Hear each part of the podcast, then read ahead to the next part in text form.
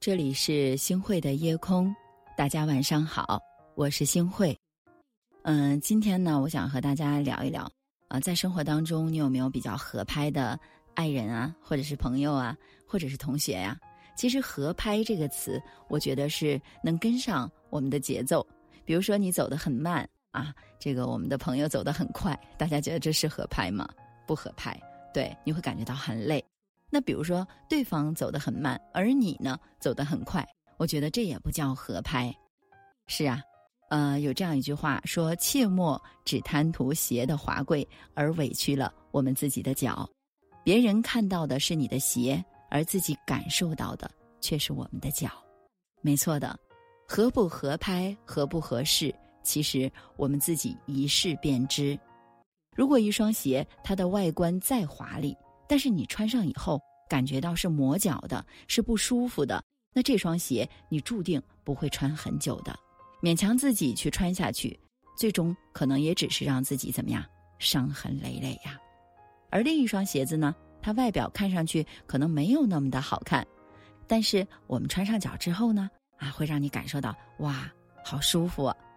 那这一双啊，就是最适合你的鞋子。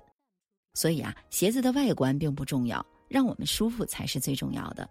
那我们大家想想，买鞋的时候是这样，那我们在。人生路上选择自己同行的人呢，更是如此。人生这趟旅程当中呢，注定是充满了坎坷、充满了困难的。能遇上合拍的同行人，就如同给自己穿上了合脚的鞋。这样呢，我们才能保持自己的人生路啊，会越走越舒服，越走越幸福。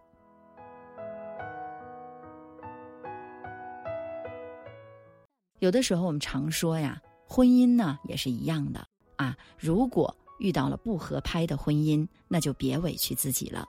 我想给大家分享我身边的一个朋友，她叫丽丽，她的故事。丽丽呢最近在跟她老公闹离婚。丽丽和她老公是相亲认识的，因为两个人啊都到了这个比较适婚的年龄，所以呢就简单的交往了几个月之后啊就结婚了。那结婚前呢两个人相处的还算很和谐。可是结婚之后呢？啊，随着两个人在一起的时间越来越多了，丽丽就发现啊，她和她的老公在很多事情上都存在着分歧。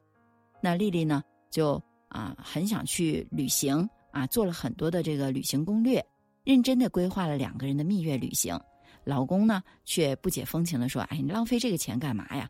出去旅行啊，就是没事找事儿，找罪受。”那丽丽升职了呢，她却开心的和她的老公去分享。谁知道老公却说：“哎，那个小破公司，就算你再升职，也没什么前景。”那丽丽她的想法和老公的是完全不一样的。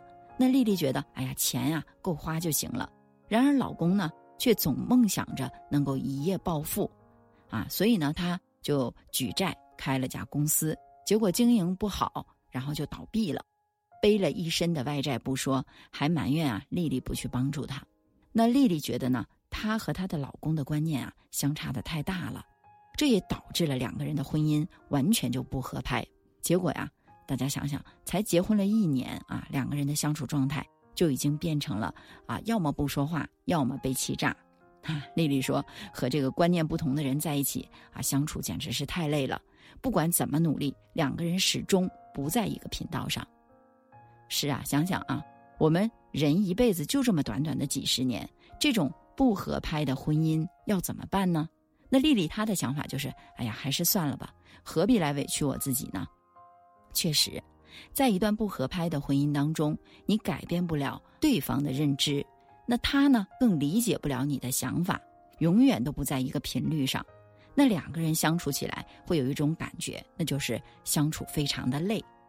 那我觉得呀，婚姻当中最重要的就是两个人合拍，一定要舒服。啊，我们在一起的时候能够眼睛冒光、畅所欲言，不用担心自己说错话了，也不用担心对方对自己的分享会嗤之以鼻。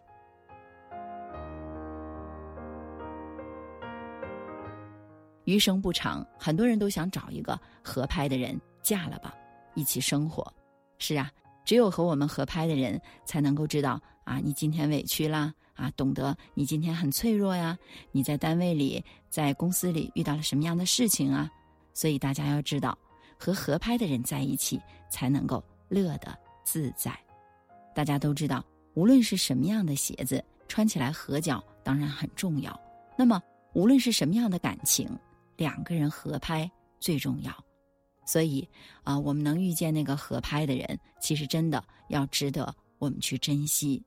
相遇本来就是一件不容易的事情啊，相识更要好好的去珍惜。有幸遇到那个合拍的爱人，我们一定要好好的去爱惜。如此，我们去真心相待，这样的良人才能够陪我们走过人生的万水千山。那我们有幸运可以遇到合拍的朋友呢？更要好好的去珍惜，因为啊，如此真心相待的良友，能够陪伴你走过人生的沟沟坎坎。我们来想象一下，我们这一辈子啊，其实没有必要让自己想的太多太多了，好好珍惜这个合拍的人就够了。是啊，余生不长，愿大家都能遇到一个时光倒不走的爱人，旅程走不散的朋友，一路有良人和良友陪伴。定能够让大家三冬暖，春不寒，岁月无恙，你亦无恙。我醒来，睡在月光里，下弦月，让我想你，不相信我来谁？眼睁开，你不在。好，感谢收听今天的夜空。如果你喜欢的话，就请分享吧。还可以在文末点上一个再看。晚安，好梦。